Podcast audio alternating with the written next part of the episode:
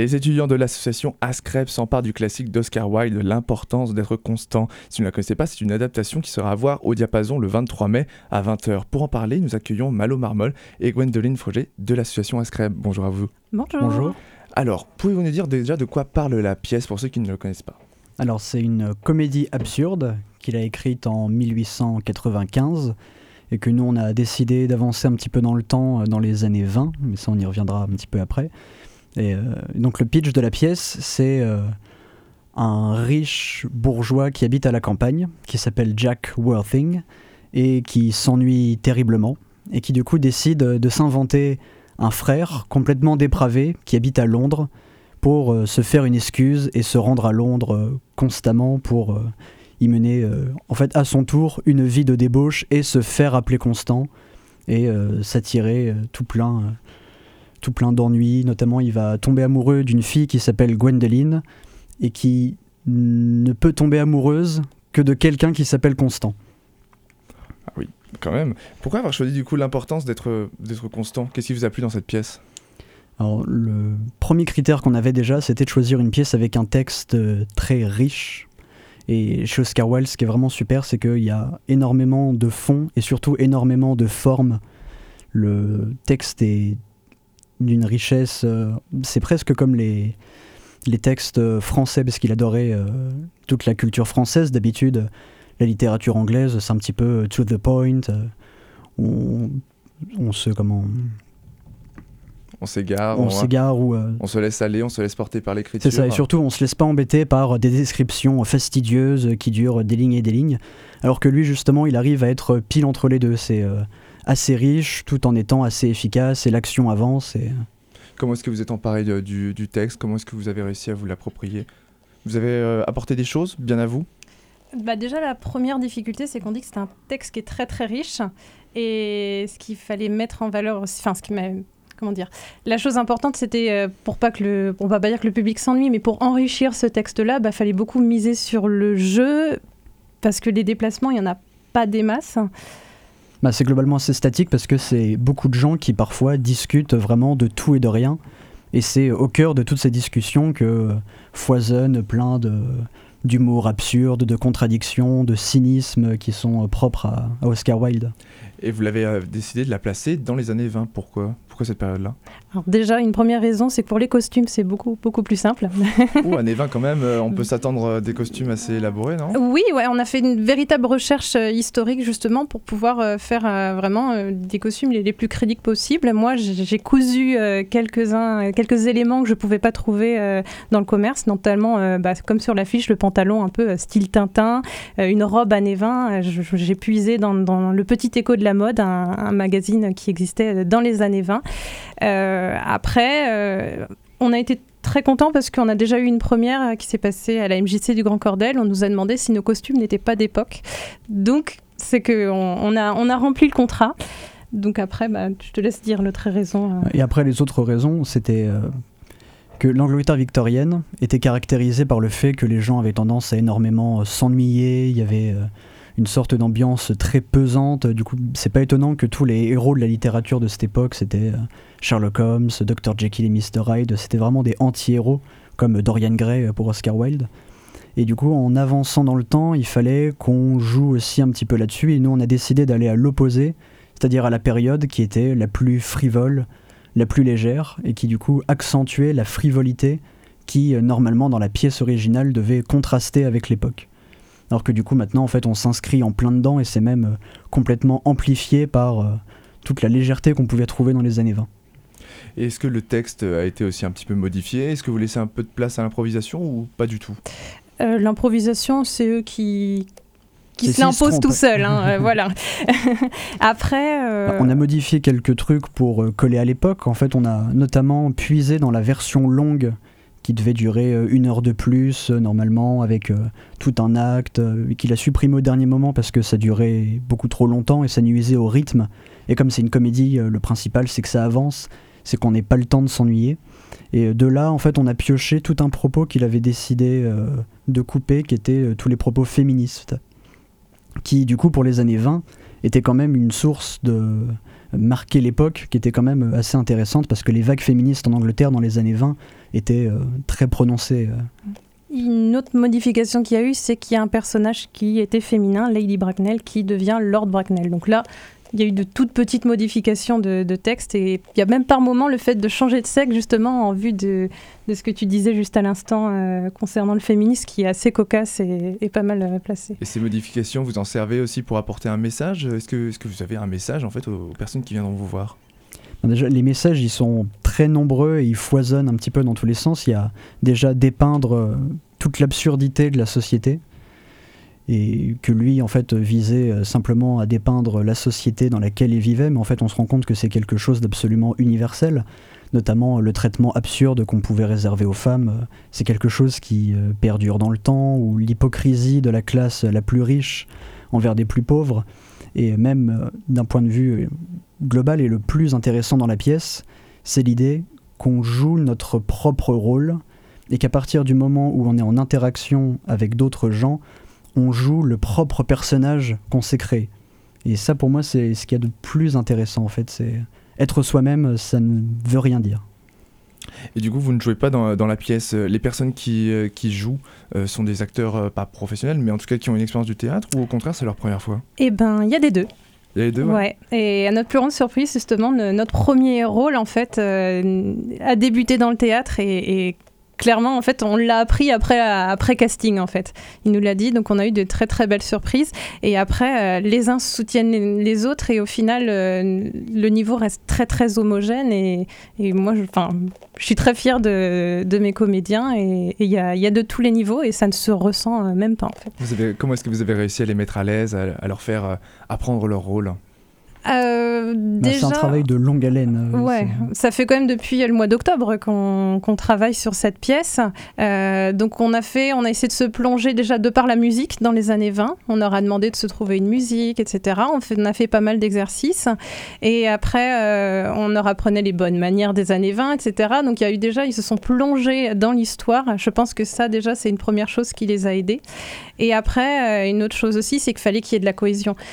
On a rassemblé un groupe de personnes qui ne se connaissaient pas. On est une association où n'importe qui peut venir. Nos castings, on n'a pas spécialement choisi nos copains pour, euh, pour pouvoir euh, jouer dans notre pièce. Et il y a de tous les âges aussi, ça va de 18 à 30 euh, ans. Donc, ce qu'il a fallu, c'est qu'on on, s'est fait quelques petites soirées, on a fait des exercices où on devait se guider les yeux fermés, etc. Vous avez regardé les films, peut-être, avec l'importance d'être constant avec Rupert Everett et Colin Firth Non, vous l'avez pas regardé parce que on voulait pas les influencer. Il fallait qu'ils créent eux-mêmes leur personnage et pas euh, décalquer euh, ce qu'ils voient euh, à travers un écran en se disant bah tiens je dois jouer comme cet acteur-là. Ça, ça pouvait dénaturer un peu l'image qu'ils se faisaient du personnage en fait. C'était à eux de construire tout ça. Et vous-même, comment est-ce que vous avez ressenti cette expérience du coup depuis le mois d'octobre? Ben pour ma part, c'est ma première, la première fois que je mets en scène. Donc c'était au début très stressant parce que de comment dire qu'un groupe nous fasse confiance euh, et de porter un groupe comme ça euh, pour aller vers un projet quand même qui est assez... Bah, pour moi, c'est conséquent. Je suis étudiante et bah, je fais pas ça euh, tout, tout, le long de ma, journée. Donc, bah, moi, j'ai été très, très heureuse d'avoir vécu cette expérience tout au long de l'année qui, qui m'a apporté beaucoup et j'ai été très soutenue aussi par les membres de, de la troupe. J'étais très contente. Et puis, le fait d'être à deux, Ouais, ça permet de Je dois avouer que c'est pas mal. Euh, ouais, ouais, ouais, on s'est beaucoup soutenu. Chacun, euh, entre lui et moi, on a chacun euh, nos atouts. Par exemple, bah, moi, je me suis quand même pas mal occupée des décors et costumes. Après, j'ai essayé de voir le jeu d'un point de vue plus émotionnel, mais toi, tu es plus technique parce que tu as beaucoup plus d'expérience dans le théâtre que moi. Et ce qui est justement intéressant dans le fait de mettre en scène, c'est que on est obligé de passer par une sorte de bilan de ce que je sais, ce que j'ai envie de transmettre, comment le faire. Et c'est ça aussi qui est extrêmement intéressant. Et au final, est-ce que vous avez réussi à faire cohabiter vos deux visions artistiques? Vous diriez que vous avez réussi? Bah, moi, oui. Oh, oui. bah, en fait, c'est sachant que c'est lui qui m'a mis en scène l'année dernière et du coup, je, savais déjà euh, sa vision des choses. C'est même lui qui m'a fait vraiment euh, découvrir le théâtre euh, pleinement. Il confiance un peu. Ouais, ouais, ouais, ouais, tout à fait. Et je pense qu'on est. Bah, il y a quelques fois, on n'est pas tout à fait d'accord. Il y a des choses où on se dit, oh, ça fait bizarre et l'autre non. Après, une chose qu'on s'était dit, c'était c'était son idée, Oscar Wilde. Donc, c'est vraiment lui le metteur en scène principal et j'étais sa co-metteuse en scène. Donc, euh, Donc voilà. Et qu'est-ce qui t'a poussé Qu'est-ce que tu as senti chez Gwendoline qui t'a dit il bah, faut aussi que tu fasses un peu de mise en scène? Principalement parce que je savais qu'elle avait la même pensée que moi sur la rigueur qu'il faut apporter, justement, le respect du texte. Et il y avait tout l'intérêt justement de se plonger dans une époque qui est vraiment quelque chose de passionnant et qui était un travail colossal à faire avant la pièce, de documentation, de regarder euh, n'importe quel film, série, euh, etc. Et du coup, et même d'un point de vue technique, par exemple, d'avoir une assistante pour les costumes, pour les décors. Moi qui suis pas très bricolo, par exemple, ça m'a énormément aidé d'avoir quelqu'un qui puisse prendre des décisions sur, sur tout ce qu'on a, parce que mine de rien, on a trois décors différents et qui sont qui sont assez lourds. J'aurais tout seul, euh, ça aurait été beaucoup plus épuré, je pense. Et les prochains projets, du coup, pour vous deux, c'est quoi? Montpellier. non, on reste pas à Rennes, malheureusement. On, va poursuivre nos études euh, bah, à l'autre bout de la France. Alors, euh, Vous quittez Rennes, mais vous ne lâchez pas le théâtre? Non, bah, ce serait un peu dommage. Je pense que ça nous arracherait comme une partie de, de nous. Donc, on, va voir ce qu'on trouve sur place. Et voilà, on ne sait pas. Hmm. Bah pour moi pareil, hein. je pars à Montpellier aussi, donc on va voir ce qu'on trouve. Ok, bah vive le Sud alors. Bah, merci Malo et Gwendoline d'avoir été avec nous. Donc je le rappelle, l'importance d'être constant d'Oscar Wilde sera joué du coup au diapason le 23 mai à 20h. Et maintenant, on va s'écouter. On va s'écouter du coup euh, le groupe. Euh, ah bah vas-y, balance-le. Vas-y, vas-y.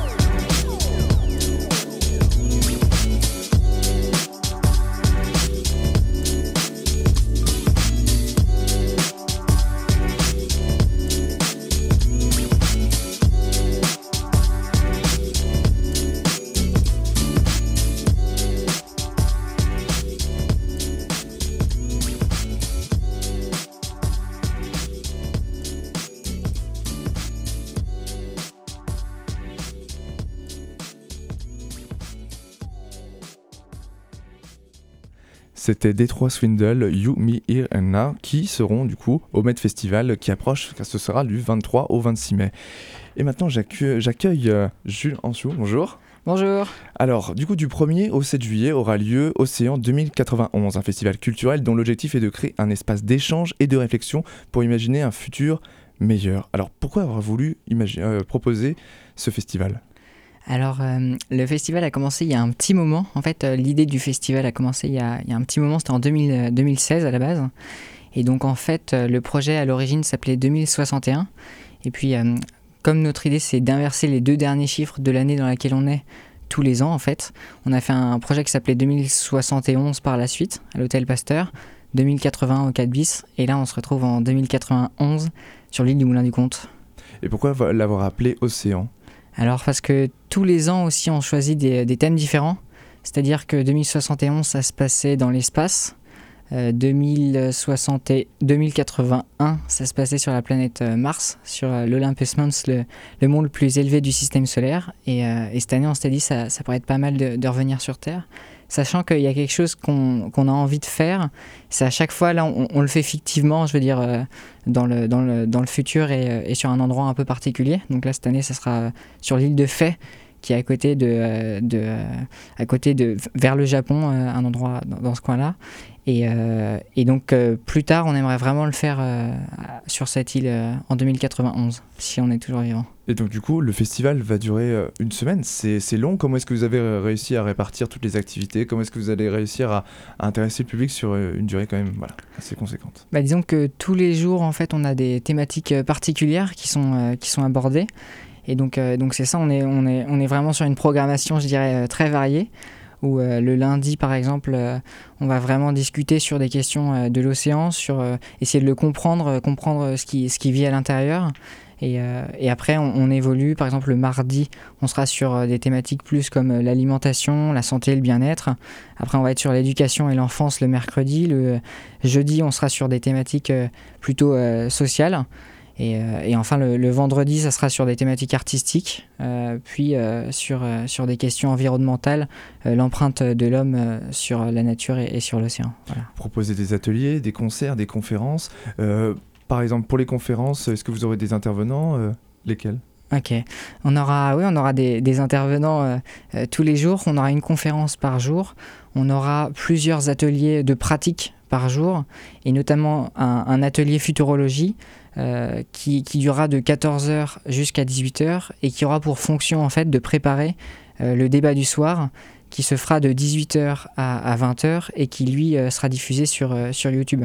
Et donc la particularité de, ces débats, c'est de faire comme si on était en, en 2091 et de parler au présent d'un futur qu'on aimerait voir naître. Et concernant à votre question que je n'ai pas oublié euh, par rapport aux, invités euh, pour les conférences, on est en train de, faire la programmation, mais euh, déjà il y a une conférence qui est, qui sûre, c'est le, le, samedi, et ça sera sur l'Anthropocène par un, par un directeur de recherche du, CNRS. voilà. Tu parlais aussi du, du, futur. C'est quoi ta vision du futur, par exemple? Comment tu le sens 2091 Ah ouais, ça c'est une bonne question. Hein. C'est une, c'est une question où Ouais, ok. Je vais essayer de répondre sincèrement. Je pense que ça va être un peu chaud. Je pense qu'il y aura, des moments, ça va être un peu chaud. Euh, mais en, règle générale, je suis plutôt optimiste. Je pense qu'on va trouver des solutions, mais quoi, on va passer par des phases un peu, un chaud. Tu vois, genre, euh, tu roules à fond en vélo, t'es prêt à te péter la gueule, quoi. Et moi, j'espère qu'on va réussir à mettre le petit coup de guidon qui va faire qu'on va, va pas totalement se retrouver dans le fossé ou justement qu'on va se retrouver dans le fossé mais qu'on va pas se prendre une caisse quoi. Et qu'on va quand même réussir à se relever. Ouais, c'est ça. Donc tu as encore euh, cet optimisme un petit peu. Est-ce que c'est aussi ça que vous allez essayer de, transmettre euh, avec le festival? Clair et net. Ouais, ouais, carrément. C'est un peu cette idée de. Il y a cette idée en fait de, planter des graines euh, d'intention positive. Ça veut dire que tout ce qui est produit en termes de production artistique, production de, vidéos, production de contenu scientifique et surtout de, de souhaits de la part du public, euh, qui, vont se manifester sous la forme de, de cartes postales. Et bien en fait, toutes ces informations seront mises dans une time capsule. C'est une espèce de grosse boîte en fer qu'on est en train de, construire. Euh, d'ailleurs, s'il y a des soudeurs euh, qui nous entendent, n'hésitez pas à nous contacter sur la page 2091. Vous n'avez pas encore la time capsule? La time capsule est en train de se construire, mais il va falloir faire les, soudures. L'année dernière, on en a fait une, une grosse qui était top et cette année, on va essayer d'en faire une pareille.